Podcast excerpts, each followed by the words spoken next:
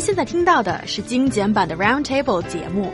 想收听并下载一小时完整节目，请关注我们的微信公众账号 EZFM Roundtable，然后发送关键词“完整版”获取下载方式，或者直接下载轻松调频 App。A Sina Shanghai online survey found that close to 50% of respondents support pets friendly workplaces. They say allowing pets at work relieves pressure and even spurs creativity. But could your furry friends rub off on coworkers the wrong way? Well, let's talk about the survey findings first. Yeah, the survey finds that nearly a half of people believe that having pets at work can help employees release intense pressure to stimulate more inspiration.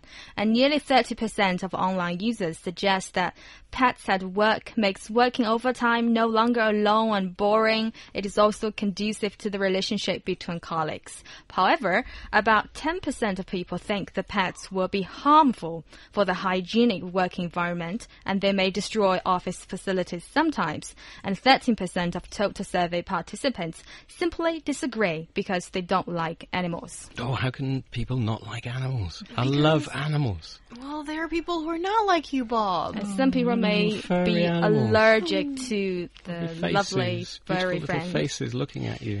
How can you not like them when they're so cute? I know that's a good point, but what about a hmm. lizard or a Oh, spider? there's got a snake. I was going to say this all comes down to, I guess, you know, wh- what kind of pet, because a lot of pets just aren't practical in an office scenario, hmm. or maybe if we're talking about a, a shop or a restaurant where, I mean, you can't really keep a dog or a cat in a restaurant or something like that.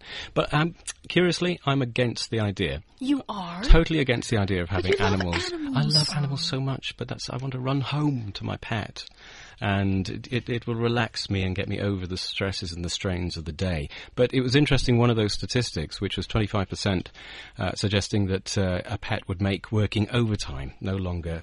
Um, Lonely. lonely and boring. well, how about we don't have to do overtime? How about we have a good work-life balance, and then we don't need to have these stress beaters like pets and animals in the office. We just go home and have a social life, and maybe you know play with our dogs and cats at home. Uh, this ideal situation, Bob. But for news people or other media people, sometimes you don't know what kind of news is happening, and uh, you need to work on it. So sometimes you need to work overtime. So, Yu Yang, do you agree with the idea of having a pet in the workplace?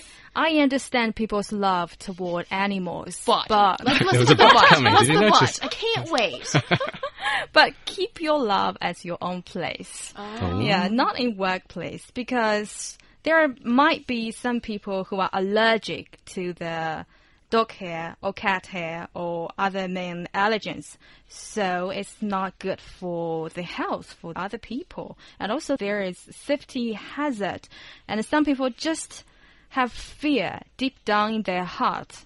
I'm one of them, okay? When I was a little girl, I was chased by a huge black dog of, oh, of no. our neighbors.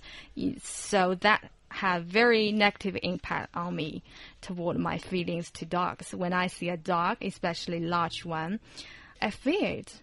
So it might be distraction of people's work. Oh, and you're going to take longer to do your work because you're going to have to look after the pet. You're going to have to, you know, play with it and feed it and maybe take it for a walk. So you could actually end up with more stress because you've got less time to do your work. or it could go the other way around. That is, when you have a furry little being oh. in the office, and it comes to, you know, your your your your chair, and then you can just rub it, and then it goes to the next desk. Are you sorry? Are you describing a pet or Ryan?